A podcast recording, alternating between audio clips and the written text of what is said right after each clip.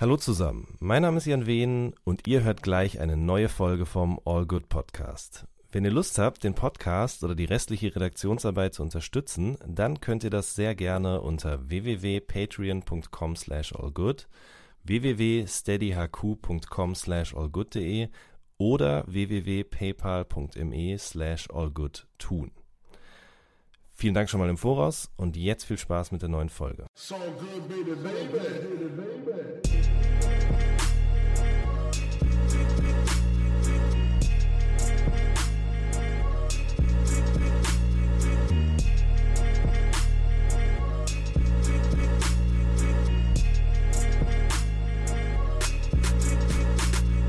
Hallo zusammen, mein Name ist Jan Wehn und ihr hört eine neue Folge vom All Good Podcast. Bei mir heute zu Gast Fat Tony und ich spreche mit ihm über Altenfeindlichkeit, Body Positivity und toxische Männlichkeit. Ich grüße dich. Hey, wow, du hast direkt mal ein paar Schlagwörter rausgehauen. Ich wusste noch nichts davon. Ja, ich habe, was heißt rausgehauen? Ich habe die äh, nachgeschaut, recherchiert, besser gesagt, äh, weil ich habe in der Vorbereitung mir ein paar Interviews angeguckt und ich fand es irgendwie so witzig, dass in jedem Interview, das du gegeben hast, überall anders immer so in, im Dreischritt sozusagen so riesengroße Themen verhandelt worden sind. Egal ob jetzt bei den Kollegen von Backspin oder die Fuß oder ja, sonst wo. Ja, irgendwie nehmen die mich so als äh, als Sündenbock dafür. Oder keine Ahnung, ich bin sicherlich selber dran schuld, weil ich so ein paar so Sachen rappe. Aber äh, ja, irgendwie wird es immer wieder in diese Richtung getrieben. Äh, ich ich habe das Gefühl, es kommt gar nicht so sehr von mir aus. Aber es ist auch, es ist auch voll okay. Es ist okay, es ist auch wichtig. Ähm, vielleicht kommen wir da im Laufe des Gesprächs auch noch irgendwo hin, aber äh, tatsächlich waren das jetzt ja Sachen, die ich eben bei den Kollegen, wie gesagt, aufgeschnappt hatte. Äh, ja. Eine Sache, die mir aufgefallen ist, ich weiß nicht, ob wurde schon über das Cover überhaupt irgendwo gesprochen? Dezidiert von Klaus Vormann? Also ich habe auf jeden Fall schon schon drüber gesprochen, aber ich kann dir jetzt auch ehrlich gesagt, ich habe ja jetzt viele Interviews gegeben und dann war ich zwischenzeitlich einfach weg. Ähm, und bin gerade erst zurückgekommen, bin noch ein bisschen verballert. Ich weiß nicht mehr mit wem oder so. Aber ich habe auf jeden Fall drüber gesprochen. Also ich weiß, dass ich im Backspin Podcast drüber gesprochen habe. Den gibt's ja auch noch. Richtig. Grüße weil es irgendwie genau, weil genau, weil es mit Nico nicht mehr geklappt hat. Und sonst bestimmt auch noch mal, aber ich kann dir jetzt nicht sagen. Okay, Wo? dann machen wir das gleich auch noch. Du warst weg. Wo warst du? Äh, ich komme gerade aus Japan. Was ja. ging da denn? Habt ihr da noch irgendwas gedreht oder war das tatsächlich ha. eher der Urlaub vor der, vor der, vor der, vor der Release-Woche sozusagen? Ja, es war ja so ein bisschen der bisschen stressige Urlaub vor der Release-Woche. Also, also es war wirklich, Tokio ist jetzt nicht so entspannt, finde ich. Aber ja, es hat sich irgendwie so ergeben. Also es, ich habe also nicht von langer Hand geplant, dass ich direkt vorm Release noch so einen kleinen Urlaub einschiebe. Äh, aber da waren mehrere Freunde gleichzeitig aus verschiedenen Gründen privat. Ähm, und ja, auch meine Lebensabschnittsgefährtin, sagt man das so, ähm, Kann man, war dort ich, ja. und äh, hat dort auch Geburtstag gefeiert. Die waren da alle aus verschiedenen Gründen und ich war die ganze Zeit schon so, oh Mann, ich kann nicht mit so ein Scheiß. Ja. Ähm, wegen dem Album halt, wegen Promophase und so. Und dann habe ich irgendwann voll kurzfristig äh, meinen ganzen Leuten gesagt, so, hey, kann ich das nicht einfach machen? So, die waren natürlich alle so, ja, eigentlich, eigentlich nicht, nicht, aber keine Ahnung. Und ich so, ah, cool, was eigentlich? Das heißt ja. Und dann habe ich so einen Flug gebucht und war so nur acht Tage in Japan. Also eigentlich, ähm, keine Ahnung, irgendwelche Businessmänner machen das bestimmt ständig. Für mich ist das eigentlich voll der Irrsinn. Ähm, ist ja auch für den äh, ökologischen Fußabdruck bestimmt sehr schlecht, aber auf jeden Fall war ich acht Tage in Japan und bin gerade zurückgekommen gestern und bin total gejetlaggt irgendwie. Weil? Also mehr, wie mehr denn Stunden? je. Ich war da. Okay. Äh, wie viele Stunden Unterschied ja, hast du? Ja. Oder wie viele Stunden man. Ähm, die sind sieben Stunden in der Zukunft. Okay. Ja. Ja. Ja. Das heißt, und du hast äh, dein Jetlag gestern erfolgreich mit der Tod steht ihr gut bekämpft des Nachtens, habe ich gesehen. Mit was habe ich den bekämpft? Der Tod steht ihr gut. Ja, das ist, ähm, äh, ich habe den im Flieger angefangen und das ist so ein Film, den habe ich als Kind irgendwann, glaube ich, mehrmals oder so gesehen und ich habe den aber komplett vergessen. Also nicht ganz komplett. manchmal musste ich an den denken, absurderweise, aber ich wusste nicht mehr, wie der heißt oder was da genau passiert. Aber der hat mich als Kind auf jeden Fall beeindruckt. Und dann habe ich den im Flieger halt äh, äh gefunden im Programm und was, nein, das ist dieser Film. Und dann konnte ich den aber nur noch anfangen. Und dann wollte ich unbedingt zu Ende gucken und habe mir den äh, bei so einem Streamingdienst sogar äh, ausgeliehen für Geld. Boah. Und konnte nur auf Deutsch gucken dann zu Ende, weil es nur die Synchrofassung war. Aber voll lustig. Ich wusste gar nicht mehr, dass da Bruce Willis auch mitgespielt hat. Ich muss ganz ehrlich sagen, der Titel sagt mir was, aber ich habe noch nie vorher, also ich wusste jetzt nicht, worum es in dem Film geht, aber ich habe dann tatsächlich einfach bei Google eingegeben, Frau, Loch im Bauch, Film. und ja. habe es dann gefunden. Ja, Instagram ist auch ein Fluch, oder? Also es geht mir irgendwie ständig so, man hat so Interviews oder einen Podcast und dann wissen die Leute immer, was man gemacht hat, was man, weil man es ja selber auch preisgegeben hat. Weil man selber schuld dran ist auf eine gewisse Art und man Weise. Ist, man ist ein Idiot einfach. Naja, aber ja, lustiger Film. Okay. Also, so richtig 90er Jahre halt. Das ist irgendwie ich habe kaum geil. Filme in den 90er Jahren gesehen, weil meine Eltern nicht der Meinung waren, dass es bei uns zu Hause Kabelfernsehen geben soll. Und wow. auch Videorekorder soll es auch nicht gegeben haben. Warst also, du was auf der Waldorfschule? Nee. Nee, das überhaupt nicht. Das nicht. Ähm, aber ich, ich weiß gar nicht genau warum, um ehrlich zu sein. Also mein, meine Eltern waren auf jeden Fall nicht der Meinung, dass wir sowas bräuchten. Also weder Kabelfernsehen noch Videorekorder und dementsprechend musste ich mich halt immer mit den ersten drei Programmen äh, wow. vergnügen. Und da gab es nee, da hatte so ich mehr, mehr Glück, wenn ich das mal so ganz äh, werten sagen darf. Ich bin, äh, ich bin ein Fan davon, dass ich so aufgewachsen bin im Nachhinein. Also es war nicht so, dass immer der Fernseher lief, ganz und gar nicht. Mhm. Es war schon eher so, so, so selten mal durfte man was gucken. Aber ähm, es gab Mittel und Wege, wenn die Eltern weg waren, dass man äh, das umgehen konnte und ganz viel Fernsehen gucken. Also da wurde auch nicht das Skatkabel irgendwie versteckt oder sonst doch, was? Doch, doch, aber doch. Es gab, es, wir haben es dann gefunden. Ich habe ja noch zwei Brüder und äh, ja. wir haben alles daran gesetzt, dass wir das äh, machen konnten. Okay, was ist so der Film deiner Jugend oder die Serie? Boah. Oder Kindheit besser gesagt? Das ist jetzt natürlich, ich weiß nicht, ob ich das so schnell, so, so, äh, so schnell direkt beantworten kann. Ähm, ich glaube, ich habe heute auch Wort, Wortfind, Wortfindungsschwierigkeiten. Das ad hoc wollte ich gerade sagen. Ich weiß nicht, ob ich das ad hoc beantworten kann. Knight Rider fand ich als Kind schon sehr geil, auf jeden Fall. Okay. Hat mir meine Mutter auch mal gesagt, dass sie es halt so krass bescheuert fand, aber äh, mein größerer Bruder und ich haben das so sehr geliebt, dass sie es uns nicht verbieten konnte. Das fand ich sehr rührend.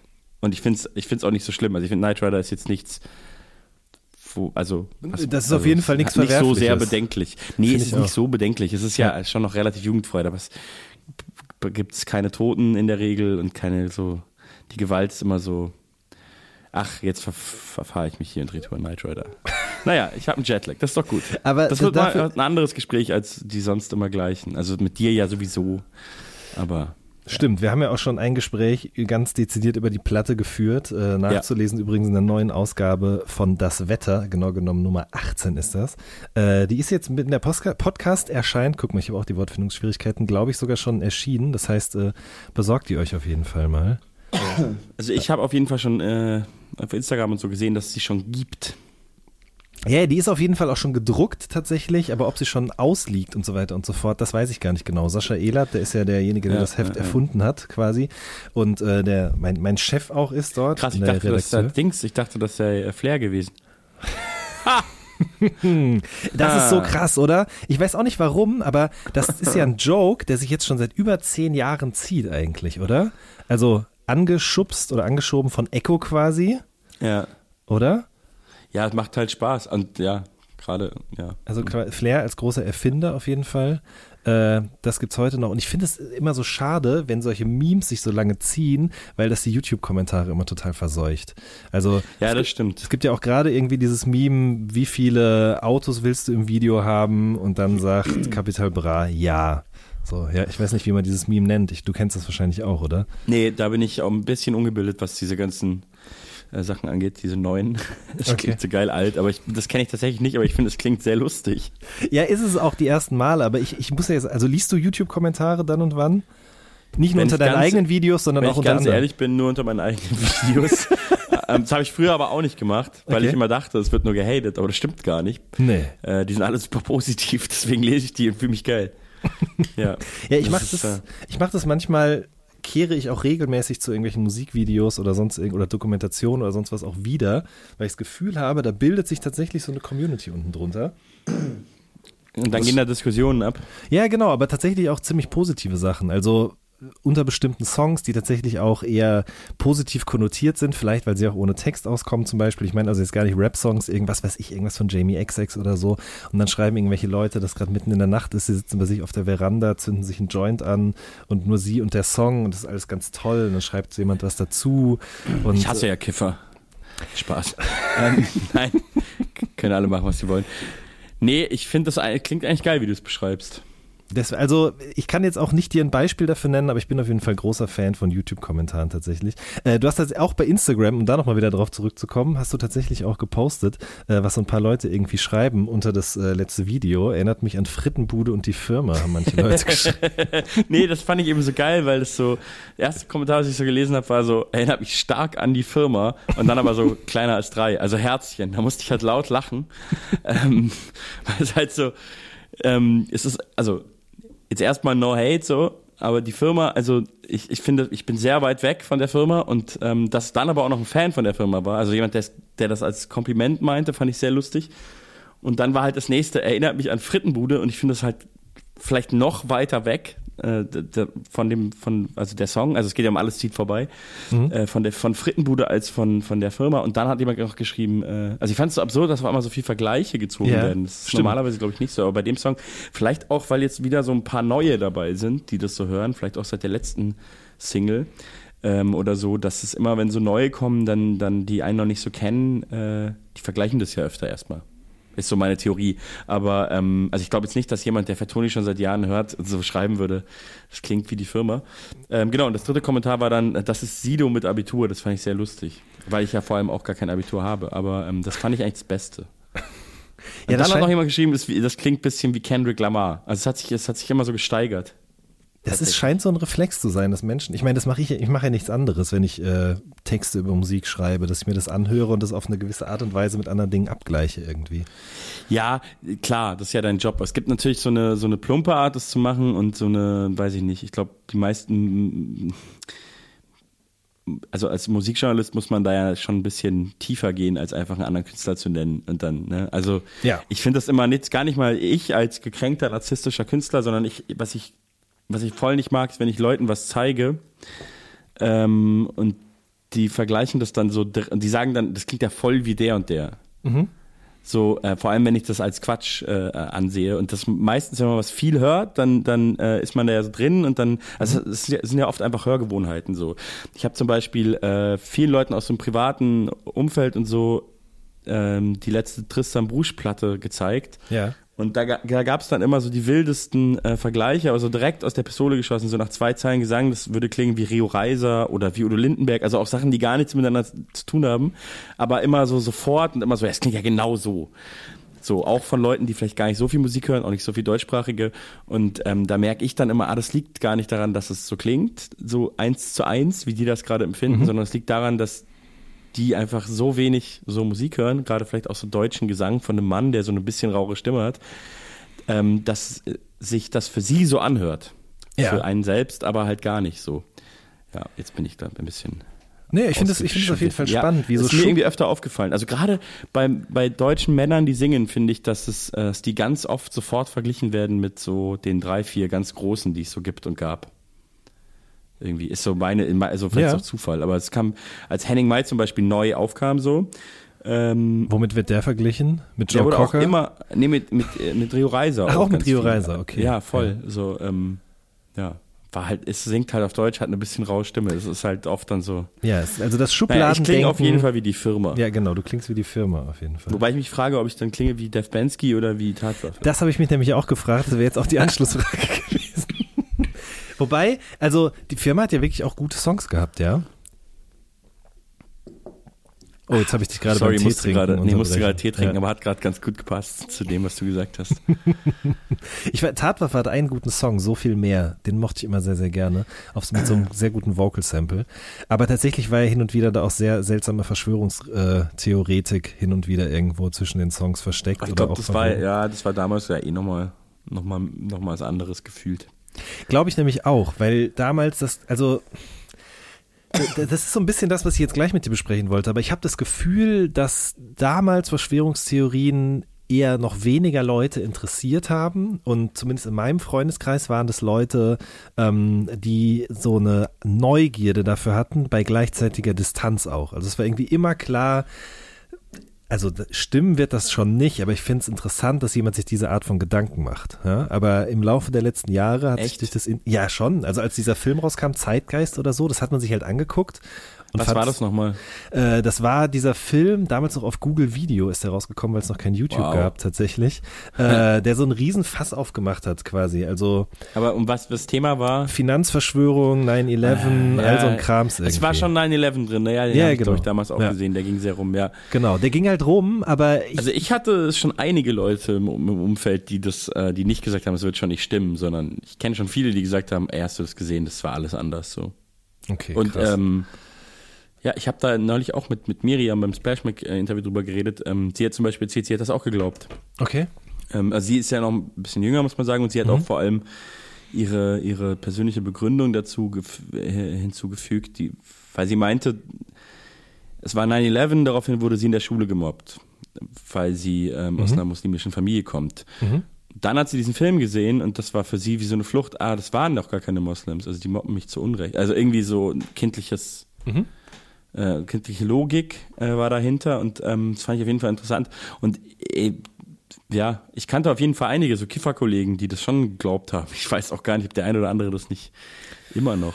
Äh, Vielleicht glaubt. immer noch glaubt und vor allen Dingen auch im Internet oder sonst wo Menschen gefunden hat, äh, die dann eben als Gleichgesinnte irgendwie herhalten, ja. Und, äh, Ja, das ist eben eine der, der Problematiken, warum das ja auch heutzutage ein anderes, ein anderes, äh, eine andere Gewichtung hat in der Gesellschaft, weil das Internet halt mit einer der, also so ein Faktor ist, dass halt sich Gleichgesinnte schneller finden, was Mhm. alle Dinge angeht, alle Interessensgebiete der Welt, aber eben auch das.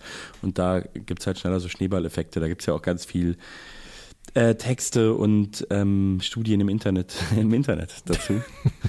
ähm, wär, wären wir jetzt so ein politischer Podcast und äh, hättest du viel mehr Zeit und würdest Geld bekommen, könnte man jetzt sagen, in den Show Notes findet ihr das dann. Aber sind wir nicht. Richtig. Oder bist Sind du das? nicht. Naja, du also manch, Nee, ne? manchmal machen wir das schon, ähm, tatsächlich, aber nicht immer. Aber hier heute, so, wo Aber- sehr, sehr unterschiedliche Dinge von der Tod steht dir gut bis äh, Zeitgeist irgendwie vorkommen, könnte man, oh Gott, jetzt habe ich es mir ans Bein ich- gebunden. ja, ihr findet auf ich jeden habe Fall den ich hab auch Kommentar. gerade vor allem gesagt, äh, äh, Dass wir das sind. Dokumentationen und Studien. Ja. Und dann habe ich gesagt, wir, wir sind das. Also ich habe dir das ans Bein gebunden. Äh, es gibt gar keine, ich habe überhaupt gar keine seriösen Quellen genannt.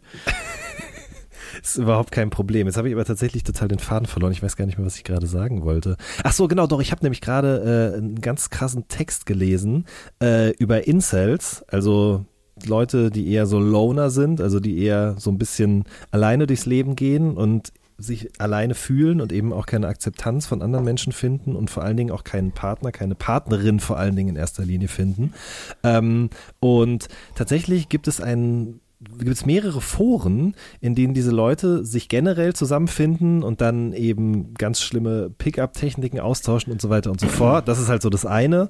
Ähm, da habe ich auch schon mit zugezogen Maskulinen mal im Podcast drüber gesprochen. Aber das sind diese Jungs, die, die auch der Meinung sind, man sollte die Frauen unterwerfen. Ja, oder? genau, genau, ja, richtig. Die, ja, ja, ja. Und die dann manchmal aus ihrer Einsamkeit heraus eben auch tatsächlich anfangen, irgendwelche Waffen zu sammeln und in ihrer Schule einzureiten und so weiter und so fort. Aber äh, die tatsächlich jetzt auch anfangen, ähm, der Meinung zu sein, dass sie sich optisch verändern müssen. Und äh, das zum einen auf die irresten Arten und Weisen machen, zum Beispiel indem sie so Kiefermuskeltraining machen, ja, also sie sind halt quasi große Fans von sogenannten Chats. Chats sind sozusagen so Bros, also eher so Marke Footballspieler und einfach gut aussehend, muskulös, irgendwie smart, sehen gut aus und die fangen dann an so, so, So, wie, so wie du und ich. Genau, Einfach, so wie wir ja. beide. Und die fangen dann an, so, so Kiefermuskeltraining zu machen oder sich mit so Bartwuchs oder Haarwuchsmitteln irgendwie auseinanderzusetzen ähm, und fangen irgendwelche komischen Diäten an und so weiter und so fort. Und wenn das alles nicht mehr reicht, dann wenden sie sich eben an Schönheitschirurgen, äh, die ihnen dann dabei helfen, mit so Fillern eben zum Beispiel markantere Kieferknochen oder irgendwie eine höhere Stirn zu bekommen oder sonst irgendwas. Ähm, sehr, sehr Höhere interessant. Stirn. Ja. Oder weiß ich nicht genau, irgendwie was, wo halt quasi der, Check der die Jugend von heute, die check ich nicht mehr. Nee, aber das ist doch auf jeden Fall äh, eine gute Entwicklung, oder? Also von Vergewaltigungs- und Unterwerfungsfantasien hin zu ähm, Selbstoptimierung. Das ist ja schon eine positive Entwicklung. Wenn es dabei bleiben würde, ja, auf jeden Fall. Ich fand, Ja. also es ist auf jeden Fall ein sehr, sehr interessanter Text. Ich glaube, im New Yorker oder im New York Magazine oder irgendwo so habe ich es gelesen. Kann ich auf jeden Fall sehr empfehlen. Äh, hast du es auf Englisch gelesen? Ich habe das auf Englisch gelesen, ja. Du bist ja krass. Aber einer von, von diesen Leuten bist du. Nee, also ab Find und ich, an mal. Habe ich Respekt dafür. Ich kann dir aber auch eins sagen, ich habe meinen Browser, ja, und da mache ich so das, was ich halt so den ganzen Tag drin mache, Facebook und so weiter und so fort.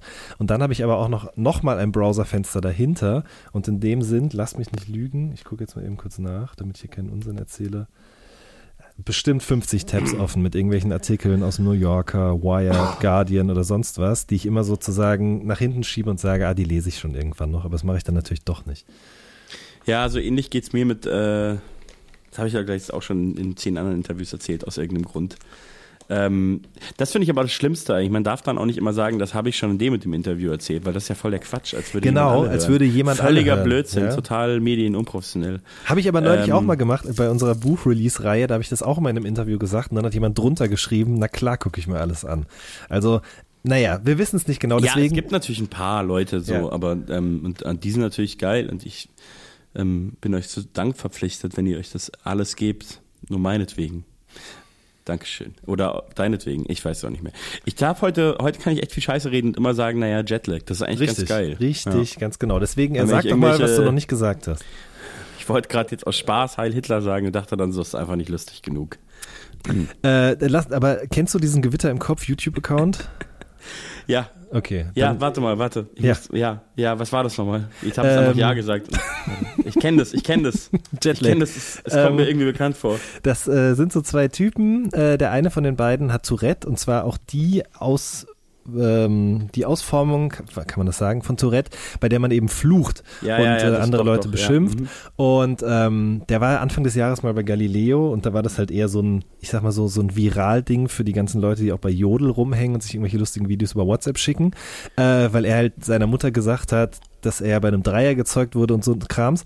Und ähm, hat dann aber mit seinem besten Freund oh, daraus halt. Genau mein Humor. Ja? hat mit seinem besten Freund daraus quasi einen YouTube-Kanal gemacht. Ähm, und die beiden, also der, der Tim, der führt immer Interviews mit dem Jan und die reden halt eben über diese Krankheit und die beiden wollen eben erreichen, dass Leute äh, tatsächlich nicht mehr so voreingenommen an die Sache rangehen und vor allen Dingen auch darüber lachen, wenn jemand eben Tourette hat und das Ganze nicht als komisch erachten und dann gehen die eben quasi ähm, zum Beispiel auch so einfach in sein Leben rein, die gehen zum Friseur zusammen, weil er halt eben immer wieder auch sich irgendwie bewegt, wie eben ein Friseur es vielleicht bei seinem normalen Kunden nicht kennt. Und ich finde es super interessant, sehr, sehr witzig. Die haben innerhalb kürzester Zeit über eine Million Abonnenten auch bekommen. Äh, kann ich sehr empfehlen. Ist wirklich sehr unterhaltsam und zwei sehr sympathische Jungs.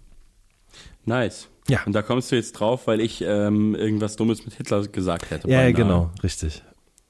Du wolltest aber eigentlich. Versteh, nee, ich verstehe die Assoziation. Ich finde es ja, gut. Ich ja, werde mir das nachher direkt mal reinballern. Weil er ruft es tatsächlich auch des Öfteren. Ach so, ja, das ja. machen, glaube ich, relativ viele, die diese Form von Tourette haben. Ähm, ich habe das noch nicht ganz verstanden, diese Form von Tourette, aber es geht ja, glaube ich, viel um Sachen, die man eben auf gar keinen Fall sagen darf. Mhm. Glaube ich und, auch. Ähm, ja. Das ist eine Sache, die darf man in Deutschland auf gar keinen Fall sagen. Ja. Richtig, aber man darf auch nicht am Flughafen sagen, ich habe eine Bombe dabei oder ich fliege gleich ins World Trade Center. Und das macht er auch, wenn er am Flughafen ist. Er muss also vorher beim Flughafen anrufen tatsächlich Sorry. und Bescheid Sorry. sagen. Ah, nee, ich soll ja lachen. Ja, du sollst drüber lachen. Okay. Ähm, er, muss vorher da, er muss vorher da anrufen und eben sagen, dass er vorbeikommt, dass er Tourette hat und äh, dann ist man dort eben vor Ort alarmiert. Tatsächlich bei den Sicherheitskräften. Äh, die anderen Leute, die auf dem Weg in Urlaub oder sind oder im Flieger sitzen, wissen das leider eben nicht. Und ähm, aber genau um solche Sachen geht es eben in diesem Kanal. Ich finde den wirklich total toll und interessant und kann den nur jedem ans Herz legen, inklusive dir. Ich glaube, ich habe einfach gelogen und kannte den gar nicht, aber irgendwie kommt mir der Titel bekannt vor. Ich, ja, gibt es irgendein Buch oder sowas so heißt? Ich nee, weiß nicht äh, genau. Dings, äh, Messer im Kopf, gibt einen Film von, ich glaube, Rainer Werner Fassbender, der heißt so. Und es gibt auch Film, einen Film Honig im Kopf von Till Schweiger. Ähm, das stimmt, ja. Wo es um ja. Demenz geht, glaube ich, ne? Ja, ja, ja. Und der wird jetzt, ähm, der ist jetzt äh, Reverfilm von Hollywood mit Nick Nolte. Und gnadenlos gefloppt, glaube ich. Der arme Till. Ja. Aber äh, das Original war erfolgreich. Naja. Wie auch immer. Ich wollt, du wolltest irgendwas ganz anderes sagen gerade, aber dann sind wir von Hölzchen auf Stöcksken gekommen. Ich weiß es nicht mehr genau. Von Hölzchen auf Stöckchen. Ja, das sagt man. Da, wo ich herkomme, da sagt man das. Ähm, ähm, ja, ich weiß gar nicht mehr, was ich erzählen wollte. Ich, wir haben vorhin über. Nee, weiß ich nicht mehr. Internet. Ja, Internet, Instagram auf jeden Fall. Ähm, mhm. Ich wollte tatsächlich noch ein bisschen mit dir darüber sprechen, weil es geht ja auf der Platte eben viel um das Leben der anderen, Lebensentwürfe von anderen, die dich mhm. schon immer fasziniert haben auf eine gewisse Art und Weise, wie es ja auch andere Leute immer wieder fasziniert. Das ähm, Leben der anderen war übrigens ähm, länger auch, also kürzere, kürzere Zeit auch einer von vielen Arbeitstiteln. Weil du das jetzt so gesagt hast. Mhm. Krass. Aber dann tatsächlich doch ausgetauscht. Was gab's noch? Boah. Ähm, das habe ich jetzt auch schon wieder ein paar Interviews gesagt. Das habe ich wieder gesagt. Verdammt, ich habe wieder gesagt, dass ich schon gesagt habe. Ähm, du weißt ja von dieser WhatsApp-Gruppe mit Juso und Antilopen Gang.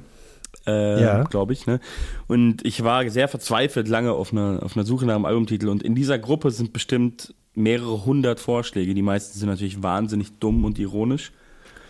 Ähm, aber ich wollte das auch schon immer mal raussuchen, aber irgendwie checke ich die WhatsApp-Suchfunktion nicht. Das klingt so dumm, aber es ist so.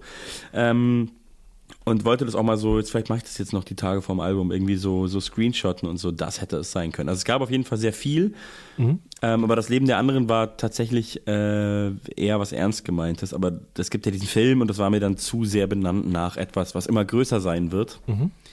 Und das, da bin ich auch nicht so Fan von. Immer diese so. Also es ist zwar in dem Fall jetzt kein Wortspiel, aber naja, deswegen heißt es nicht so, was, was es gab es noch. Die anderen waren natürlich auch ganz lange, also der, der, der, der dass es sozusagen ein Songtitel geworden wäre, das fand ich irgendwie von Anfang an nicht so äh, catchy. Ähm, ja, und dann gab es noch so Sachen wie ähm, Fettoni, Cultural Appropriation. Äh, oder Fettoni, äh, Sohn einer Hure. Nee, ähm, lese ich gerade, egal. Du willst es ja vielleicht noch posten, deswegen. Äh, also so, ja, das habe ich, eh, hab ich eh schon, eh schon bei, bei, beim Splash Mac gespoilert, dass Sohn einer Huche sehr lange ähm, in dieser Gruppe. Haha, ich lese gerade wieder, ich suche es gerade wieder, ist nicht so lustig. Würdest du denn sagen, dass deine Faszination für andere Leben, Lebensentwürfe, Lebensgestaltungen äh, tatsächlich proportional gestiegen ist, damit, dass auch Instagram in dein Leben getreten ist?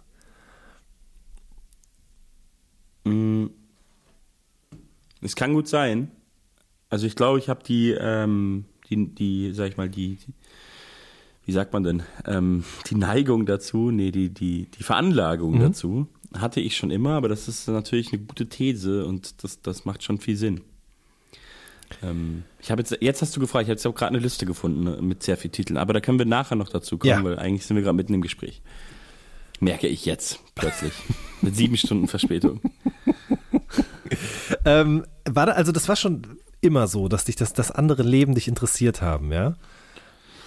Ich würde es jetzt gar nicht mal so wertfrei formulieren, interessiert, sondern ich kann ganz gut mir selber einbilden oder einreden, dass der und der das doch viel richtiger machen als man selbst. Oder so. Oder so denken, ah, so müsste man eigentlich sein. Oder oh, ich wäre so gern wie der, wie der Typ, das ist einfach geil, wie der das macht. Das ist irgendwie so. Und das, das war, war schon immer so ein bisschen. Das so. war auch in der Schule schon so, nehme ich an. Ja, auf jeden Fall. Also es ist jetzt auch nicht so, dass es so immer in jedem Augenblick ist und ich mich selbst ja, ganz schlimm verachte und immer nur jemand anders sein will, aber ähm, ich, also nur um das dazu zu sagen, so schlimm ist es nicht. Ich mhm. finde es ganz okay, wie es ist, aber diesen Gedanken kenne ich schon immer. Mhm.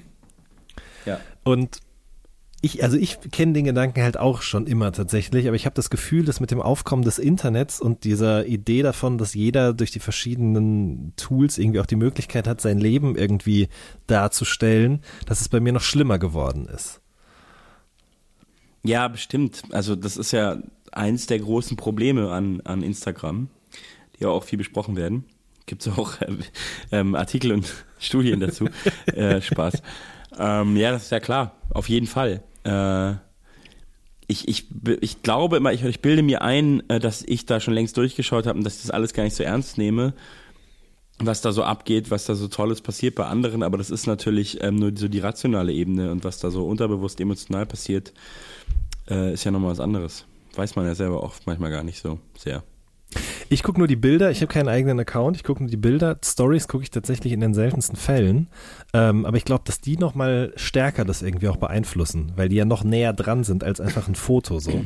Sondern eben, ich meine, theoretisch, also ich konnte ja eigentlich im Grunde deinen ganzen gestrigen Tag irgendwie nachverfolgen. Quasi deine Reise äh, aus Japan. Stories sind das Schlimmste, ja. Nach Amsterdam. Also sie sind auch der krasse Zeitfresser, der krasse Datenfresser und diesen Effekt ähm, beeinflusst, also verstärken sie sehr auf jeden Fall.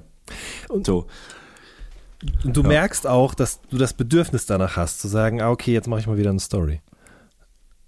Ja, also ich bin super süchtig in was, also was, also beides angeht. Also das äh, Konsumieren wahrscheinlich noch mehr, weil das ist ja so ein fast schon maschinelle Handlung, mhm. die wir alle irgendwie drauf haben, ohne das zu merken. Du jetzt nicht, weil du das irgendwie äh, erfolgreich geschafft hast, dich da irgendwie eher von fernzuhalten. Ähm, aber die meisten Leute, die ich so kenne in meiner Bubble, ähm, und das selber produzieren von diesem Blödsinn ist auch schon so eine Sucht, glaube ich. Mhm. Ja. Ich, also das ist tatsächlich auch der Grund, warum ich nicht da bin, weil ich keine Lust habe, mich so sehr mit dem Leben der anderen Menschen zu beschäftigen, weil ich weiß, dass auch wenn vieles davon nur auszugsweise irgendwie dargestellt wird und vielleicht auch anders ist, als es scheint, mich auf lange Sicht tatsächlich unzufrieden machen wird. Weil ich halt eben ja. immer anfange zu vergleichen. Das ist ja das, was du, worüber wir ja gerade schon gesprochen haben, was du tatsächlich auch irgendwie schon, schon immer getan hast auf eine gewisse Art. Ja, also was, was, also ich, wie gesagt, ich finde es gut, ich bewundere das auch. Ich habe das leider nicht geschafft und werde es bestimmt auch nicht schaffen. Ähm, ich schaffe nicht mal so Digital Detox-Wochen oder so. Nehme ich mir aber stark vor für jetzt dann irgendwann, wenn es möglich ist. Also nie.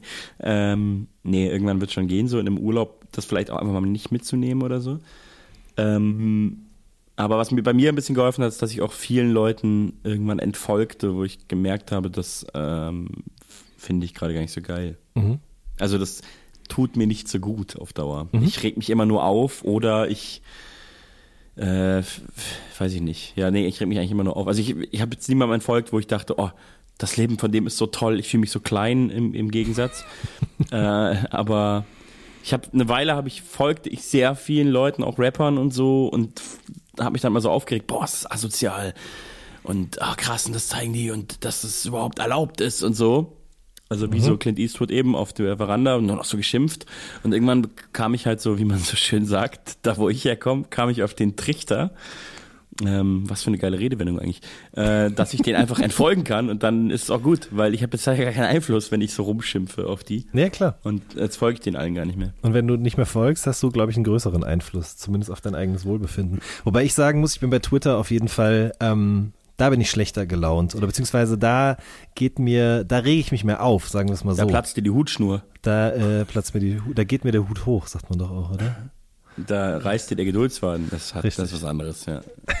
Aber das ist da auf jeden Fall deutlich schlimmer, weil ich glaube, das Aggressionspotenzial, was dort in Diskussionen irgendwie vorherrscht, ist tatsächlich eins, von dem ich auch lange dachte, das macht mir nichts, aber dem, bei dem ich auch irgendwann festgestellt habe, ähm, dass mir das nicht gut tut. Und dass ich aber das auch nicht aushalten muss, sondern einfach sagen kann, so, nö, ich, äh, ich gebe mir das jetzt einfach gar nicht mehr. Aber ich muss sagen, ich war nie so ein, also ich bin bei Twitter nie wirklich reingekommen, ich hatte nie einen Grind und ich check's, glaube ich, bis heute nicht. Ähm, das, was du jetzt gerade beschreibst zum Beispiel, ich war nie Teil dieser Welt von so Diskussionen oder so. Ähm, und ich glaube, dass das, was du auch über YouTube vorhin geredet hast, das, ich habe das Internet nie so benutzt. Ich war auch nie so ein, ähm, so ein Forumkind mhm. äh, in den frühen Jahren und ähm, finde es eigentlich fast schade, weil es ja eigentlich viele der, der coolen Leute waren ja so, haben ja so ein MC-Forum, mhm. äh, äh, wie sagt man, äh, Account seit ja. 20 Jahren und pflegen den immer noch oder das, wie, die legendären Leute in der Szene wissen genau, wer das war und du warst da ja auch dabei und so. Mhm. Ähm, ich habe irgendwie, das äh, habe ich irgendwie immer versäumt. Keine Ahnung. Ich war auch nie in so einer richtigen Community, muss ich sagen. Wenn ich jetzt gerade drüber nachdenke, dann habe ich das Internet eigentlich auch schon von vornherein immer genutzt, um mir das Leben von anderen Menschen irgendwie anzugucken. Weil jetzt gerade ist es ja auch oft so, ich gehe jetzt nicht irgendwie auf YouTube, um mir ein Hip-Hop-Interview oder so, ein Rap-Interview anzugucken, sondern ich habe halt da so verschiedene Accounts, die ich mir angucke von Leuten, von YouTubern, weil mich einfach interessiert, was die so machen. Auch wenn das überhaupt nichts ist, was irgendwie mich interessieren sollte, aber ich finde es halt schon faszinierend. So ein, so ein Lion T zum Beispiel, oder ja doch, Leon T, ich weiß gar nicht, wie man den ausspricht. Gibt es den noch? Ja, ja, den gibt's noch. Den gibt's Krass. Noch. Ja. Und der war ja voll Das ist wieder so eine alte Mann-Frage gewesen gerade, aber das war echt. Ja, dachte ja, echt, den gibt's, irgendwie dachte ich, den gibt's, na klar gibt's den noch, wenn man so erfolgreicher YouTuber ist, warum sollte man dann aufhören? Mm, also der hat schon seine Gründe gehabt. Der war ja ganz lange mit Dagi B zusammen, dann haben die sich ja, aber getrennt, ich, genau. Das wusste ich auch und ich dachte dann, deswegen sei der weg, voll der Quatsch, klar ist der da. Ja, aber der, der, der ist big auch, oder? Ja, nicht mehr so richtig. Der, man muss oh, schon shit. sagen, der ist richtig abgeschissen danach. Also oh, tatsächlich mit, mit Drogen, Alkohol äh, und auch die Trennung nicht so verkraftet, glaube ich zumindest. Und die haben jetzt aber vor kurzem haben die beiden noch mal ein neues Video zusammen gedreht. Weißt du, aber sowas gucke ich mir dann halt auch an, weil ich irgendwie denke so, okay, dieser Typ, mich interessiert, was aus dem geworden ist, was der heute eben macht. Aber du hast gar nicht, dein Horizont geht gar nicht bis dahin, zumindest an der Stelle. Und äh, du hast nee, vielleicht voll. das ruhigere Leben auch, weil du mhm. dir nicht abends um elf noch das Video anguckst, in dem Lion T und Dagibi eben nach vier Jahren alte Videos von sich gucken. Ach, ach nee, ich weiß nicht, also ähm, du hast es ja eigentlich gerade eh schon ähnlich formuliert, dass mein Horizont nicht bis dahin geht, aber äh, ja, ich bin ja sehr ignorant auch bei vielen Sachen. Also ich habe mal vor vielen Jahren gerappt, ich interessiere mich nur für Dinge, für die ich mich interessiere. Mhm, ich erinnere ähm, mich, ja. Und das stimmt eigentlich auch. Also das ich muss sagen, das stimmt. Äh, so ein Quatsch, nee, aber ähm, das ist bei mir schon so ein Ding, dass ich, äh, ich glaube, also das könnte wahrscheinlich jeder, aber ich könnte das Internet sicherlich sehr viel effizienter und klüger nutzen oder meine Zeit generell. Und es ist nicht so, dass ich keine Medien konsumiere abends, und, äh, abends um elf oder manchmal auch bis eins, zwei, drei Uhr nachts. Mhm. Nur es ist halt dann nicht AGB, sondern halt irgendwie, ne, irgendwie Netflix, äh, wie sagen die jungen Leute? Binge-watchen. Ja. Ähm, nee, aber klar, man, es gibt so viele Sachen, kein Plan. Wo, wo soll man anfangen? Also, aber ja, mein Horizont geht nicht bis zu Lion T, auf jeden Fall, das stimmt. Aber ich kenne jetzt Riso. Kennst du vielleicht Riso? Also der hat da so ein Video gemacht. Und war danach auf dem Spiegelcover. Das ist äh, so krass. Das finde ja. ich echt krass, dass der jetzt auf dem Spiegelcover ist. Ich glaube, den hole ich mir auch, den Spiegel. Das finde ich gut. Ich finde das, äh, ich finde das wirklich beachtlich. Ich habe jetzt keine Lust auf hier so ein politisches Gespräch, aber ich finde das schon wirklich interessant, wie gelähmt äh, die politische Landschaft danach war, wo man einfach gemerkt hat, was für eine krasse Lücke einfach klafft zwischen ja, diesen jungen Menschen und diesen alten Menschen und wir sind irgendwie so dazwischen, ja, weil ich glaube ja. auch, dass wir schon viele Dinge nicht mehr verstehen. Ähm, ja, weil es so schnell geht. Wir sind natürlich altersmäßig viel näher an, an Rezo als an Annegret Krank ich denke mir immer, ey, wenn die Kanzlerin wird, wie krass muss es für alle ausländischen äh, Medienleute und Staatsmänner sein, dass die immer diesen Namen aussprechen müssen, wenn man das als Deutscher schon nicht kann. Aber ist egal. Ähm, ja, wir sind ja, also ich weiß nicht, wie alt ist Rezo? Ich glaube, der ist acht oder zehn Jahre jünger als ich. Mhm. Und die meisten Berufspolitiker sind ja eher so, die man so kennt. Die, die Famen sind ja so, ähm, außer jetzt vielleicht Kevin Kühnert, der ist aber auch, ist ja auch äh, äh, Juso.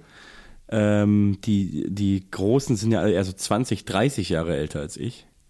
Deswegen eigentlich müsste man noch nah dran sein, aber das geht alles so schnell mit der Digitalisierung.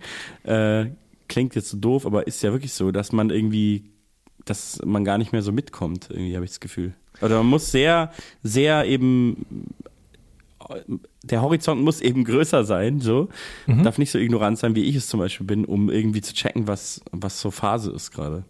Also ja. ich kann mir gut vorstellen, dass wenn ich da nicht irgendwie mich bewusst dagegen entscheide, dass ich in ein paar Jahren so völlig, völlig schon raus bin und so gar nicht mehr weiß, äh, was die, was die Plattformen sind, wo es eigentlich gerade so abgeht oder so. Und dann hänge ich so, dann hänge ich so auf Facebook ab und.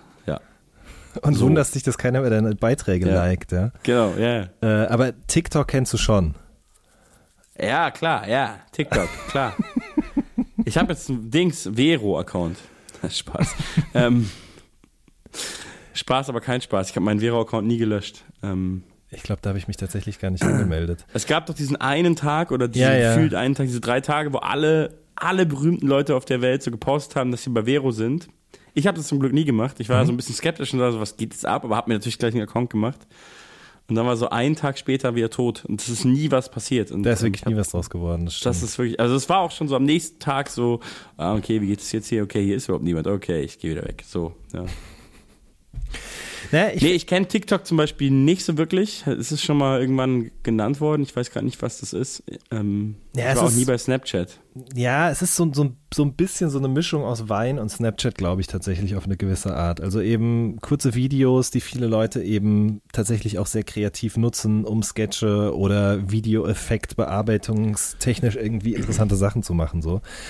Ähm, das klingt auf jeden Fall mega. Ich fand auch Wines äh, äh, super geil. Wahrscheinlich war das jetzt auch schon wieder falsch gesagt. Es gibt, man sagt nicht Wines, sondern nur Wine. Ich weiß nicht. Ich weiß es nee, man auch sagt nicht, ehrlich Wines, gesagt. Oder? Die Mehrzahl? Ja, ja, das gibt's schon auf jeden Fall. Da hab ich naja, mir, ich fand ich Wine mir, auf jeden Fall super gut, super lustig und habe auch bis heute nicht verstanden, warum es das nicht mehr gibt. Ja, hm. Ich weiß es auch nicht tatsächlich. Ich habe mir, ich war auch nie angemeldet, aber habe mir mal halt Compilations angeguckt.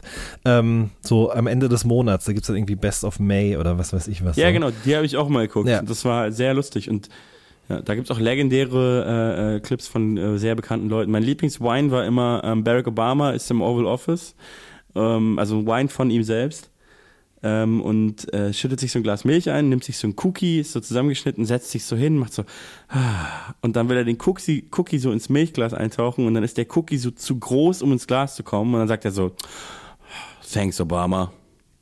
Fand ich einen guten Wine damals. ich habe ihn sehr schlecht erzählt, du lachst nicht. Ah doch, du lachst leise, alles gut. Ich lache leise, ja.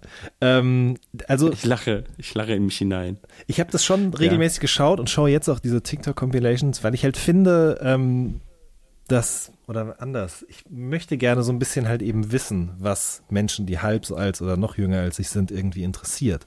Ähm, ich glaube halt, also dieses Gefühl, was jetzt viele Politiker hatten, als sie dieses Rezo oder Rezo-Video gesehen haben, ähm, das ist was, von dem ich nicht möchte, dass sich das irgendwann mal bei mir einstellt. Das wird sich nicht vermeiden lassen, das ist ganz klar. Aber ich glaube, viele, viele Politiker und auch generell Menschen, die sich dann irgendwie mit diesem Video befasst und es geguckt haben, waren zum Beispiel auch davon irritiert, dass es die Zerstörung der CDU heißt, ja. Ähm, und haben auch nicht gecheckt, ja, ja, ja. dass die Zerstörung von bla bla bla auch eine Videoreihe ist, die Rezo auch vorher schon irgendwann mal begonnen klar. hatte, ja. Und das ist halt mitnichten heißt. Ja, wie sollen sie es denn auch checken? Ja, genau, wie sollen sie es halt also, halt auch checken, ne? Weil sie, das ist halt nicht deren Lebensrealität. Ähm, ich meine, ich, ich bin ja schon kein YouTube-Konsument und bin immer noch von dieser Art und Weise, wie die, wie, also wie ein YouTuber spricht, das hat ja auch so eine gewisse das ist ja irgendwie auch so, so hat ja so ein Gestus irgendwie, so ein Habitus, oder? Also manchmal habe ich das Gefühl, das ist wie so eine Szene, weißt du, so wie alle Poetry Slammer gleich klingen für jemanden, der das sich da nicht auskennt, habe ich auch mal das Gefühl, alle YouTuber reden so ähnlich. Mhm. Und, und, ich bin da auch immer über die Form so ein bisschen, äh, bin ich da immer so ein bisschen überfordert, auch diese ganze Musik, die da drunter liegt und finde die ganze Form immer so ein bisschen irritierend. Und wenn ich mir dann vorstelle, man ist so 60-jähriger Berufspolitiker und hat vielleicht noch nie ein Video von einem YouTuber geguckt und dann guckt man das das erste Mal. Ähm, es muss ja ein Kulturschock sein. Auf, auf allen erdenklichen Ebenen. Optisch, visuell, ja. inhaltlich. Ja, ja, klar, auf jeden Fall. Und, ja, dann äh, hat der Typ blaue Haare und äh, zerstört. Jetzt reden wir doch ganz schön lang drüber, ja. Mhm. Ja, aber ist doch, ist doch nicht, nicht schlimm. Äh, also das äh, ist nicht schlimm. Ich, ich, ich, wie gesagt, habe eben einfach ähm, Interesse daran, nicht irgendwann dazustehen und von sowas überfordert zu sein. Kann auch sein, dass ich jetzt schon anfange, älter zu werden und irgendwie auch peinlich werde und es gar nicht merke. Ähm, ja, pff. Ich glaube, es ist immer die Frage, ob man das dann auch reflektiert und weiß und ob man damit auch irgendwie cool ist. Ich weiß nicht. Ich fände es immer ganz charmant, wie Markus Steiger Meme sagt. Ähm, ich glaube, er sagt mittlerweile Meme, aber ich glaube irgendwie, er wusste das schon auch ich, und ich hat glaube, ein bisschen drauf geschissen. Ich glaube, man kann das auch tatsächlich deutsch aussprechen, ja? Ich glaube, man darf das schon machen, aber ich finde es dann doch, wenn man halt Markus Steiger ist, es wirkt dann halt immer so doppelt geil. Ich glaube, man kann es, aber man darf es eigentlich nicht. So rum ist, glaube ich, richtig. Ich weiß es nicht genau. Ach so, weißt du. Man kann es, aber darf es nicht. Ach so, ja, das, das trifft auf viele Sachen zu. Ja, das ist auch wieder. Zum Beispiel im Stehen pinkeln auf eine Damentoilette. Richtig. Also. Ähm, ja, also, aber ich verbringe jetzt auch nicht meinen ganzen äh, Nachmittage und Abende damit, irgendwelche YouTube-Videos von klassischen YouTubern zu gucken. Gestern habe ich mir aber eine Viertelstunde angeguckt, wie jemand einen alten Gameboy restauriert hat. Das war krass. ja, ich, ich habe den ganzen Tag nicht gehustet und jetzt klinge ich schon wieder wie so ein Kehlkopfkrebs Mensch in dem Podcast. Ähm, egal, die Huster müssen wir einfach rausschneiden, während okay. du sprichst. Okay. Ähm, ja, ich habe gerade TikTok äh, parallel gegoogelt und ich gucke mir danach auf jeden Fall ein TikTok-Meme-Compilation an. Sehr Meme. gut. Memo-Compilation, ganz genau. Ja. Äh, aber das mit dem Gamebau restaurieren, das war auch sehr gut auf jeden Fall. Ähm, fand ich interessant, wie jemand so viel Arbeitsaufwand betreibt, um eben so ein altes Gerät, fast schon wie so ein historisches Artefakt sozusagen auseinanderzunehmen, die Platine zu lösen. dann hat er auch tatsächlich die einzelnen Gameboy-Plastikteile eben erstmal geputzt, ja, und dann hat er die noch so in so eine Lösung aus verschiedenen Chemikalien gepackt und in einen Topf getan und den leicht erhitzt. Und dann war das am Ende tatsächlich, muss man sagen, war das Case war das echt eine leckere, echt eine leckere Suppe. Eine leckere Gameboy-Suppe, aber das war wirklich, also ich fand es, ich fand es sehr interessant, aber es ist natürlich auch auch einfach so ein, wie sagt man denn, so ein, so ein, so ein Rabbit Hole, in das man einfach eben reingeht und auch nicht wieder rausfindet, wenn man nicht irgendwelche Verpflichtungen tatsächlich oder einen normalen Lebensablauf hat. Aber ein Gameboy ist ja auch äh, quasi eine Antiquität fast schon, oder? Also ich meine, wenn ein Auto aus demselben Jahr wie, ein, wie, der, wie der erste Gameboy ist ja ein Oldtimer. Also offiziell. Ab wann ist ein Auto ein Oldtimer? Wir haben ja gerade ein Video gedreht, dieses äh, Video zu dem Song Alles zieht vorbei. Mhm. Da sind wir in so einem alten Käfer rumgefahren und der war, glaube ich, na gut, der war schon älter als der erste Gameboy, der war so über 40 knapp. Mhm. Aber das geht, das ist, also ich glaube, so aus den frühen 80ern ist ein Auto ein Oldtimer. Aber jetzt ist es wieder gefährliches Halbwissen und ich weiß das gar nicht offiziell. Aber ich war doch überrascht, ähm, dass es, man denkt halt immer an so Autos aus den 30ern, find, also ich zumindest bei Oldtimer. Ja. Ja. Oder aus den 50ern oder so, ist aber nicht so. Also aus den 70ern sind Autos Oldtimer auf jeden okay. Fall. Wie lange habt ihr ähm, an dem ähm, Video gedreht? Ähm, wir sind, ich weiß gar nicht mehr, vier Tage oder so waren wir unterwegs. Mhm. Wir mhm. waren, ähm, das ist bei mir gerade alles so ein bisschen, weil ich, wir haben dieses Video gedreht, sind nach Barcelona geflogen, dann nach Andorra gefahren, da so rumgefahren, äh, wieder nach Barcelona gefahren und dann zurückgeflogen. Und dann nach der Landung hatte ich so einen Promotag, direkt ohne nach Hause zu fahren und bin dann äh, am nächsten Morgen nach Japan geflogen. Das, und jetzt bin ich zurückgekommen und rede mit dir. Also für mich ist das alles so ein komisches äh, Ereignis gerade gewesen. Ein einziger Rausch. Weiß nicht. Ähm. Ja, so ein bisschen. Also es ist wirklich wie in einem Song eigentlich. Das alles zieht vorbei. Es ist so ein bisschen, kennst du diese Redewendung, die, die Seele reist nach? Das ist so. Ich mache mir in letzter Zeit sagt man das so. Und äh, ich finde, dass, dass äh, also ich kann das auf jeden Fall irgendwie fühlen. Und gerade nach diesem Trip fand ich es besonders mhm. krass, weil ich war halt so in Tokio und hatte so diesen Andorra-Barcelona-Trip überhaupt noch nicht mhm. so verarbeitet. Ja. So. Andere Leute leben vielleicht so, aber ich halt nicht. Ich fahre normalerweise ähm, durch Deutschland sehr viel und bin dann so in Mannheim und am nächsten Tag in Hamburg und so. Aber ähm, das war für mich dann doch irgendwie krass. Aber auch da habe ich das schon gemerkt. Ich mache mir in letzter Zeit öfter Gedanken auch über dieses Sprichwort tatsächlich, weil ich auch ja. immer merke, ich fahre, also es gibt auch Tage, wo ich morgens nach Berlin und abends wieder nach Hause fahre.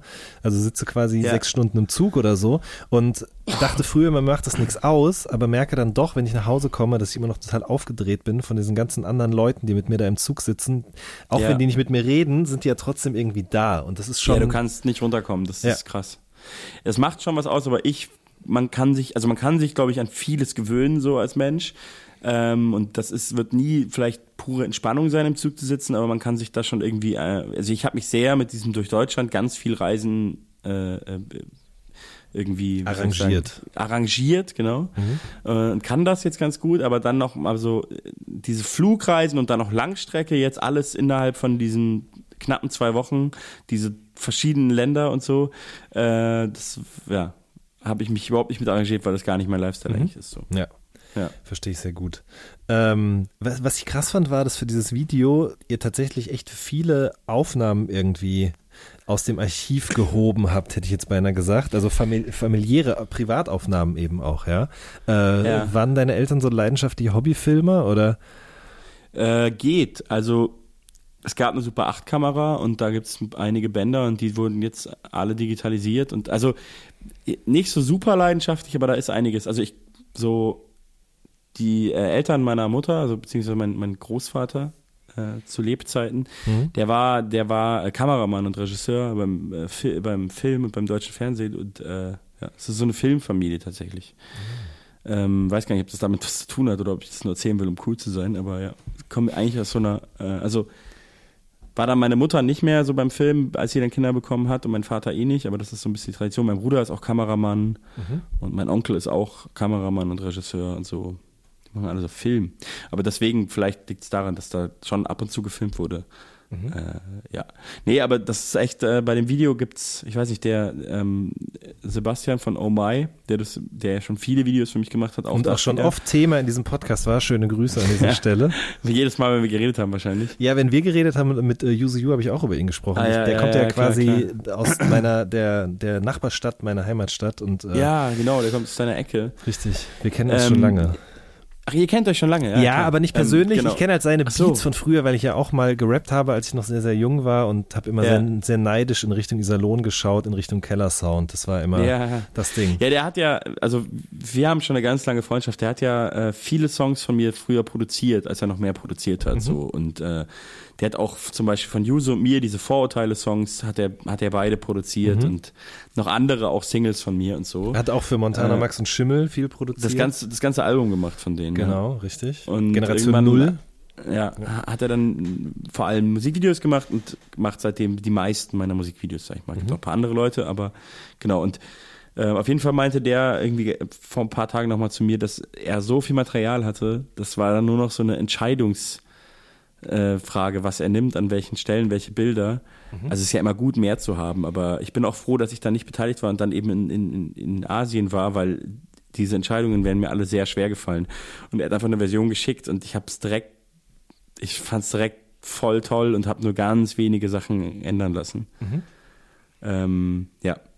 Genau, aber da ist ein Haufen Material, weil ich bin da äh, nicht nur äh, in meinem Elternhaus rumgelaufen, habe hab die alten Sachen gesucht, auch alle möglichen Bänder, Super 8, VHS, ähm, Mini-DV und ich glaube, das andere heißt Film 8 oder so.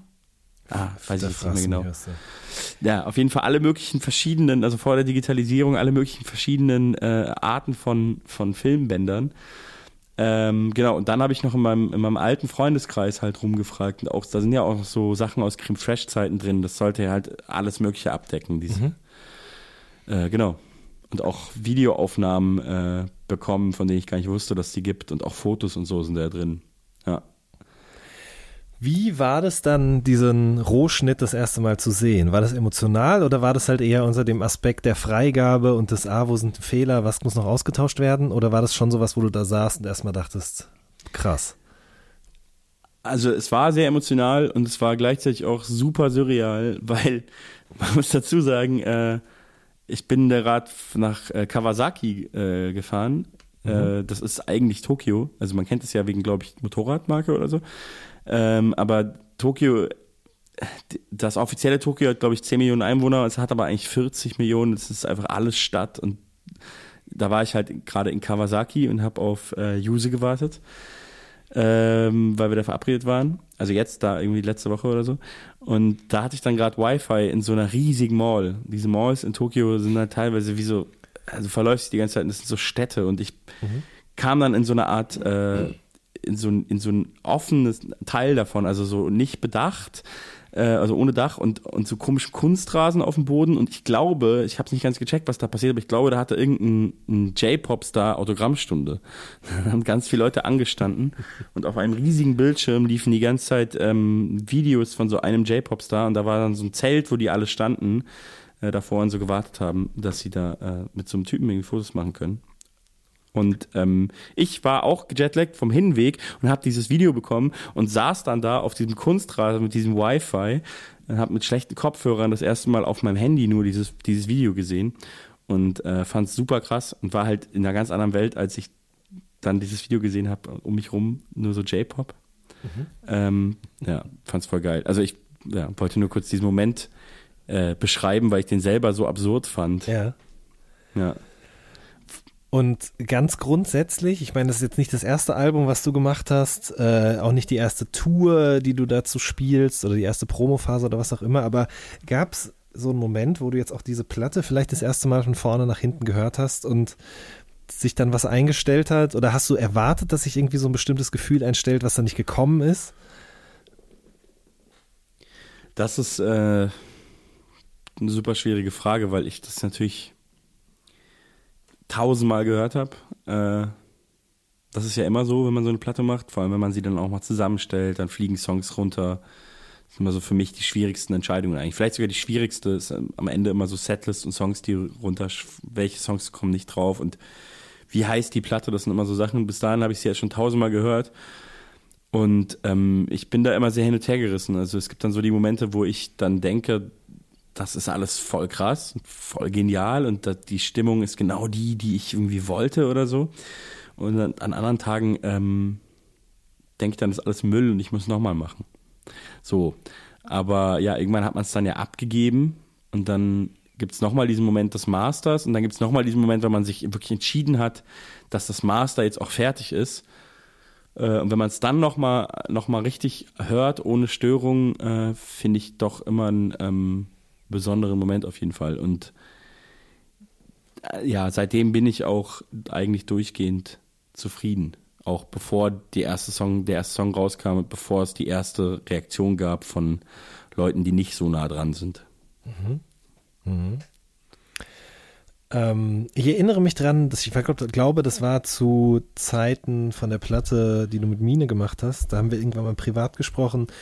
Ich hoffe, das ist okay, wenn ich das jetzt hier öffentlich mache, ähm, hm. wo du dann halt meintest, so, vielleicht hast du es irgendwo auch schon mal öffentlich erzählt, aber dass du meintest, äh, an einem Punkt, an dem ich das alles überhaupt nicht mehr so richtig wollte, kam es auf einmal dann zu mir und das ist sozusagen das wahr geworden, was ich mir immer gewünscht habe. Erinnerst du dich daran oder weißt du, was ich meine ja. zumindest? Ja, ja, voll, voll. Ja, also, ähm, das ist vielleicht missverständlich, weil es nicht so war, dass ich das nicht mehr wollte, so im Sinne von, ich will das jetzt nicht mehr, mhm. ähm, sondern eigentlich habe ich einfach damit abgeschlossen, mehr oder weniger, ja. und habe nicht gedacht, ja. dass das noch kommt. So, ähm, aus heutiger Sicht kann man das vielleicht negativ nennen, das hatte aber damals schon so Gründe, weil ich einfach schon so lange Musik gemacht habe und Rap gemacht habe und einfach verhältnismäßig wenig ging und ich einfach irgendwie Deutschrap auch so ähm, als verlorenes äh, Genre so angesehen hatte, um so ein paar gewisse Jahre äh, rum. Oder bei mir, ja, deswegen dachte ich, da kommt nichts mehr, hatte aber auch schon so meinen mein, mein Frieden damit gemacht, sage ich mal. Mhm. Deswegen, also ich, ich war ich nicht mehr so verbissen so, ich will das jetzt unbedingt, dass das läuft so, sondern da war ich dann so, das war nämlich die Jahre davor so, auch mit, mit der Crew von damals, mit Kim Fresh und so, das war schon so, oh, ich will das unbedingt und so. Mhm. Ähm, und das war dann irgendwann nicht mehr so, aber das hatte dann ironischerweise den Effekt, dass die Musik cooler wurde, so, glaube ich. Mhm. Und das ist, glaube ich, das gibt es, glaube ich, öfter. Also, ich habe jetzt neulich auch mal so einen alten Ärzte-Song gehört. Ich glaube, es ist ein Bela B. Solo-Song. Ähm, da singt der, äh, du bist immer dann am besten, wenn es dir eigentlich egal ist. Irgendwie so geht der Song. Also das ist der, das ganze Konzept von dem Song mhm. und das ist mhm. genau das so. Ähm, dachte ich so, ah krass, das, das ist auch schon anderen Leuten aufgefallen. Also das gibt's glaube ich immer wieder so. Ich habe auch mal mit äh, mit Philipp von Deichkind geredet darüber und der meinte, ähm, die waren eigentlich am, ich weiß gar nicht, ob ich das erzählen darf, aber es glaube ich ist auch nicht so schlimm. Aber er meinte, die waren eigentlich am Ende der Band die waren eigentlich schon beschlossen, sich zu trennen und alles zu lassen und haben dann aus so einer Anti-Haltung Remi Demi gemacht, den Song. Ich glaube, es erzählt er auch im so. Buch, ehrlich gesagt, in unserem ja, Buch. Dann ist ja gut, das, äh, ach, in, in, in, deinem Buch, ah, ja. okay. Toll. Jetzt habe ich mich geoutet, dass ich es immer noch nicht zu Ende gelesen habe. ähm, habe ich jetzt auch gerade wieder in irgendeinem Gespräch erzählt, dass ich so mega langsam und faul lese. Ich glaube, im Splashmack habe ich es erzählt, dass ich auch Bücher wie, wie zum Beispiel, da nenne ich auch euer Buch, also da sage ich auch, ja, und dann auch so Bücher, wie könnt ihr uns hören? Ich will das ja lesen, aber ich bin so langsam und so faul, ich bin immer noch in der Oldschool. Naja, ähm, es ist ja halbwegs zeitlos, insofern. Ich wollte dich aber eh nicht unterbrechen. Also, äh, Philipp, nee, alles gut. Deichkind, ähm, genau, also das ist so ein, ist so ein Effekt, glaube ich. Das gibt es öfter. Es lange geredet, ich wollte eigentlich nur sagen, ich, ich wollte das irgendwie immer, ich wollte auch gar nicht aufhören so, an dem Punkt war ich nie, ähm, aber auch weil ich das nicht nur für Erfolg gemacht habe, sondern auch einfach für mich und weil ich es irgendwie, weil ich irgendeine Art von Output, glaube ich, einfach irgendwie so brauche. Mhm. Ähm, genau, und dann kam es irgendwie doch, das hat sich so ergeben, das war so, ja, also ich weiß auch noch genau, wann das war, glaube ich. Das war so 2011 habe ich ja eine Platte rausgebracht, die so eine so Solo-Platte war. Mhm. Die aber, glaube ich, von mir damals eher so gedacht war, wie, ja, ich mache jetzt mal so eine Solo-Platte. Und deswegen klingt die, glaube ich, auch, wie sie klingt. Also ich will die jetzt gar nicht schlecht reden, aber die ist noch nicht so ausgereift, weil ich da noch voll in diesem Crew-Ding war und dachte, das ist jetzt mal so mein Solo-Projekt. Und das eigentliche Ding ist aber meine Crew, meine Band so. Und dann hat sich ähm, ironischerweise diese, diese Crew aufgelöst, so ziemlich um den Release dieser Platte rum. Und dann hatte ich diese Solo-Platte und dann hatte ich keine Band mehr, also habe ich dann auch so Solo-Bookings direkt angenommen und so. Das war aber alles total low und auf so einem ganz armseligen Niveau. Da ging so gar nichts und das war schon so zwei Jahre mindestens und dann war ich so, irgendwie in München Support, wenn irgendwelche ehemals äh, krassen, aber jetzt abgehalfterten Ami-Raps, äh, Ami-Rapper spielen, war ich dann so der der ungeliebte deutsche Support mit einem Laptop auf der Bühne mit halben Liedern, weil ich nur halbe hatte irgendwie oder nicht, das ist jetzt ein bisschen übertrieben, aber so, ich hatte ganz viel Songs ohne Refrain und so, weil ich jetzt so ein Album gemacht habe, was so ein bisschen ja, so ein bisschen unausgereift war. Und da, das war einfach nicht so geil. Und äh, da dachte ich dann so, naja, und dann war ich ja parallel Schauspielschule und dann Theater danach. Und dann dachte ich so, das ist halt jetzt so. Und ich mache halt so nebenbei ein bisschen Rap. Und dann habe ich diese Platte mit Edgar Wasser gemacht. Ähm, auch ironischerweise war es so, dass ich ihn gefragt habe oder wir uns ich weiß gar nicht mehr, wie es war. Auf jeden Fall haben gesagt, ey, wir machen was zusammen. Und zu dem Zeitpunkt war er völlig unbekannt. Also voll der Newcomer-Rapper so. Ähm, und als die Platte dann fertig war, war er viel bekannter als ich. So, das hat ein bisschen was gepusht, glaube ich, auch bei mir, diese Platte. Mhm. Und ähm, dann habe ich diese EP gemacht, die Zeit halt alle Hypes. Und die hat auf einmal ganz viel Aufmerksamkeit bekommen. Und dann war ich schon an diesem Album dran, Yo Picasso, und da habe ich schon gemerkt, da wird was passieren, weil diese Vorschusslorbeeren waren schon da. So. Trotzdem habe ich nicht gedacht, dass es wahrscheinlich so wird, wie es jetzt ist, aber genau. Habe ich das nochmal kurz äh, überrissen, die Entwicklung. Was ich damals vielleicht damit meinte, dass ich an einem Punkt war, wo ich das äh, nicht mehr wollte. Was ich damit meinte, war, glaube ich, ich war an einem Punkt, wo ich mich schon damit eingerichtet hatte, dass es, äh, dass ich dachte, es, da geht nichts mehr. Das mhm. bleibt Hobby-Rap. Und jetzt ist es tatsächlich ins genaue Gegenteil umgeschwenkt, muss man sagen. Ja. Ähm, ist es eigentlich schwierig, dann Musik zu machen, ohne die Erwartungshaltung, die eigene, die der anderen Leute drumherum? Ähm, weil da Andorra-Effekt. Ähm. Ja, genau. Weil da gucken ja jetzt ja. schon viele drauf, so. Ja, ähm, ja, da, danke, dass du es nochmal sagst. Nein, Spaß. Ähm, äh, ja, also das ist ähm, nach Joe Picasso war das so ein Ding für mich, ähm, weil davor war es eigentlich immer relativ egal so, weil da haben ein paar drauf geguckt und das war auch cool. Ähm, und dann war Joe Picasso so ähm, hatte so viel Aufmerksamkeit und vor allem hatte das so viel Superlative in, in Kritiken und so und mir war das halt nicht egal. Und das hat, ist der ganze Grund, warum es, äh, das ist der Grund, warum es dann Mixtape gab eineinhalb Jahre später mhm. und kein Album. Weil ich ähm, das einfach als Ausweg genommen habe, dass ich diesem, diesem Druck umgehen kann. Weil auf Mixtape darf halt alles und da war auch alles drauf. So mhm. viel Bullshit-Gelaber, ein Live, eine Live-Aufnahme mit einer Schrammelgitarre, zehn verschiedene Produzenten oder mehr, Skizzen und so Zeug. Und dann habe ich ja parallel an diesem Album mit Mine gearbeitet und ähm, da war mir eh klar, das spielt außer Konkurrenz. So, das kann man nicht als Nachfolger von, von Jo Picasso sehen, immer noch nicht. So, und deswegen ist Andorra eben der Nachfolger von Jo Picasso und ähm, ja, da ist schon ein bisschen Druck drauf, aber ich habe dann auch durch diese beiden Platten eben gemerkt, ähm, dass es gar nicht so schlimm ist.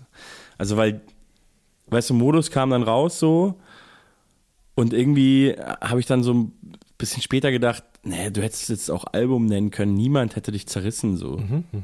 Keine Ahnung, die Leute mögen das trotzdem und ich bin auch froh, dass ich es nicht gemacht habe. Also ich, ich bereue das jetzt gar nicht, es ist cool, wie das ist. Aber ähm, ich glaube, man muss manchmal so auch mal wieder so die Außen, die Außensicht versuchen einzunehmen und dann auch zu checken, dass es nicht alles, alles nicht so wichtig ist. Oder so, keine Ahnung. Und, an, und gleichzeitig habe ich mich natürlich mega reingesteigert bei der Platte und die habe ich mir genauso viel Mühe gegeben wie bei O Picasso, was jetzt heißt, im Gegensatz zum Mixtape bedeutet, dass das ähm, in jedem Satz ganz viel drinsteckt und in jedem Arrangement und in jeder Snare ist das halt alles so ausgewählt und so und in, bei einem Mixtape ist halt viel einfach mal so gemacht, was die Platte am Ende gar nicht unbedingt schlechter macht, äh, aber irgendwie anders so. Und mir war wichtig bei Andorra, so wie bei O Picasso, dass es halt eben diese Art von Platte ist. So. Kann man mir noch folgen? Ich weiß nicht. Ich, so ein Jetlag-Monolog. Man kann dir noch folgen, äh, vielleicht muss man das aber auch gar nicht mehr. Wir haben gerade die eine Stunde Schallgrenze hier überschritten tatsächlich. Ja, ich merke schon, ich merke schon, ja. ähm, es war auf jeden Fall sehr, sehr spannend, trotz Jetlag. Äh, ich glaub, finde, wir haben viele interessante Dinge oder, hier. Oder trotzdem und gerade deshalb. Trotzdem und gerade deshalb. Ich muss die ganze Zeit, ähm, du, du warst doch bestimmt Separate-Fan, oder? Das traue ich dir irgendwie jetzt zu. Ja, ja, ich auch eher nicht so. Aber ich muss die ganze Zeit an so eine Line denken. Äh, zum Abschluss vielleicht noch. Der hat mal gesagt, ich rap so Ami-Flavor, mein Flow kommt sieben Stunden verspätet. Boah, ich habe richtig krass Gänsehaut, ja. weil das genau die Line war, die ich jetzt gerade aufbringen wollte. Das ist die einzige, ja. die ich von ihm kenne. Oder verschoben. ja, ja, genau. Aber die Line ist verschoben, nicht verspätet. Ne? Aber ähm, ja, genau, so fühle ich mich auch gerade. Aber die Line ist irgendwie so krass hängen geblieben, weil, der, weil, der, weil das Bild so krass war irgendwie. Ja. Ne? Da muss man wirklich sagen, war das nicht irgendwie so Zahltag-Remix mit Oli Banjo auch noch im Extraverse? Ich weiß es nicht mehr genau. Das, das kann gut sein, weil ich glaube, ja. ich hatte diese, ich glaube, ich habe mal mit Seppo 2006 CDs getauscht auf irgendeinem Festival und der hat da diese Zahltag Mixtape mit so Remixen drauf, habe ich dann bekommen. Das war richtig nice. Das war wirklich ein richtig guter Song, auf jeden Da Fall. war Rap noch geil. Ja, das ist aber auch eine Line, die mir tatsächlich des Öfteren immer noch in den Sinn kommt. Ich weiß nicht Tatsächlich warum. bei mir auch und bei Use auch. Und ich hab's hier eigentlich in, sehr oft im Kopf, weil Use die immer rappt, wenn irgendjemand irgendwas mit Jetlag oder so sagt. Wir haben ja alle dieses Rap-Tourette. Ich habe ja auch immer meine Lines, die ich immer rappe, wenn irgendwas kommt. Ich weiß jetzt natürlich nicht was, aber ja. Aber Da- da- kennst du das, wenn du so durch Deutschland fährst im ICE und bleibst an irgendeiner Stadt hängen, also bleibst in irgendeiner Stadt stehen, hast direkt eine Line im Kopf, weil du Ja, natürlich. an- natürlich. das hast du auch, natürlich, also, äh, also zum Beispiel, immer wenn ich die Bahncard vorzeige, habe ich natürlich immer wieder diesen Unschuld vom Landessong von Dendemann 1-2 im Kopf. Ja, ja, äh, Hier bla bla bla, wie oft will er die noch sehen? Äh, ich wäre gern zugestiegen. Zum Beispiel jetzt. Aber auch so ganz absurde Lines irgendwie von Savage zum Beispiel. Das ist wie Wählen zwischen Krebs und AIDS oder äh, keine, was weiß ich, warum das in meinem Kopf irgendwie stecken Ich muss geblieben ist. natürlich immer Frankfurt am Main. Jeder zweite von uns ist in einem Kampfsportverein. Muss ich immer denken, wenn ich durch Frankfurt fahre. Äh, Und so habe ich das zu, zu ganz vielen Städten, so wirklich so Städtelines, wenn ich, an- wenn ich äh, halte an einer Stadt, so, keine Ahnung. Ähm, Ähm, da du kannst es besser zitieren als ich, aber immer wenn ich durch Kassel fahre, muss ich an diesen Distrack gegen äh, René denken, dieses äh, Dings. Berlin, da, Köln, Köln, Kassel. Rien kommt und geht, Geht als Rien die Asse. Köln, Berlin, bla bla bla, Kassel. Ja, ich, kann's, ich Ja. muss sagen, ich kann es auch nicht komplett zitieren tatsächlich. Savage hat aber auch noch so einen anderen Song, Rhythmus meines Lebens tatsächlich. Ah, ja, okay, aber das, ja. Und da geht's ja auch tatsächlich ja, ja. von Stadt aber zu da, Stadt. Ja, das, das, Da da, warten- geht's ja darum. Das da, ist ja, ja, ja, aber da sagt trotzdem, da gibt's natürlich auch Muss Städte, ich aber trotzdem auch immer denken, wenn er sagt, wir sind in Nürnberg, bringen den Hirsch zum, zum Röhren. Weil die, weil die Halle heißt ja da so Hirsch und ai, ai, ai. Ah, Muss ich auch leider immer dran denken. Ich auch. Perfekte Überleitung. Ungeplanterweise fällt mir jetzt Ja. gerade auch erst ein. Und zwar für alle so, Menschen. stimmt. Äh, ne? Hättest du jetzt auch nicht mehr Ja, dran ja, gedacht. nee, gar nicht mehr. Für alle Leute, denen es jetzt noch nicht genug Gelabere hier war mit uns beiden, ähm, die haben die Möglichkeit, uns beiden auch nochmal live auf der Bühne zu sehen. Und zwar am 28. Juni, am 28.06. Äh, beim Ohrenschmaus Podcast Festival in Erlangen. Oh, das Ähm, klingt super eigentlich. ja. Ohrenschmaus Festival, klingt einfach gut. Aber ich bin auch gerade wie so ein 17-Jähriger, der das erste Mal gekifft hat und lache über alles, weil Jetlag und so. Da Genau. äh, lesen wir aus äh, eurem Buch. Da lesen vor. wir aus dem das? Buch, da kannst du dann das lesen, was du noch nicht gelesen hast. Na und vor allen Dingen reden wir noch mal ein bisschen über Rap, über Deutschrap äh, im Wandel der Zeit. Schöner Arbeitstitel auf jeden Fall. Genau. Äh, kommt da vorbei. Alle weiteren Infos findet ihr tatsächlich, glaube ich, auf meiner Facebook-Seite, auf meiner Homepage auch. Ähm, und wir posten das aber auch noch mal hier und da. Ja, damit da freue ich mich auf jeden wisst. Fall drauf. Da Ja. werde ich auch nicht gejetlaggt sein. Und vielleicht habe ich sogar bis dahin als Ansporn das Buch einfach mal durchgelesen. Das ist doch ein guter Plan. Ja. Fettoni, ich danke dir sehr für deine Zeit. danke dir. Andorra erscheint diesen Freitag. Jetzt muss ich kurz rechnen. Das ist der sechste, Der siebte, sechste. Siebte, sechste, ganz genau, richtig. Es ist eine sehr, sehr gute Platte geworden. Es ging jetzt nicht so viel um das Album hier, aber hört es euch an. Nee, aber das Wirklich gibt gut. auch viele andere Interviews, Genau, richtig.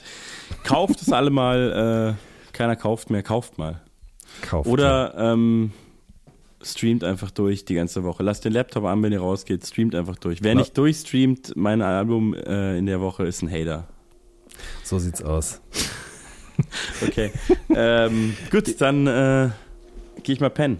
Würde ich auch sagen. Ihr Lieben, das war eine neue Folge vom All Good Podcast. Wir hören uns in der nächsten Woche. Macht's gut. Tschüss.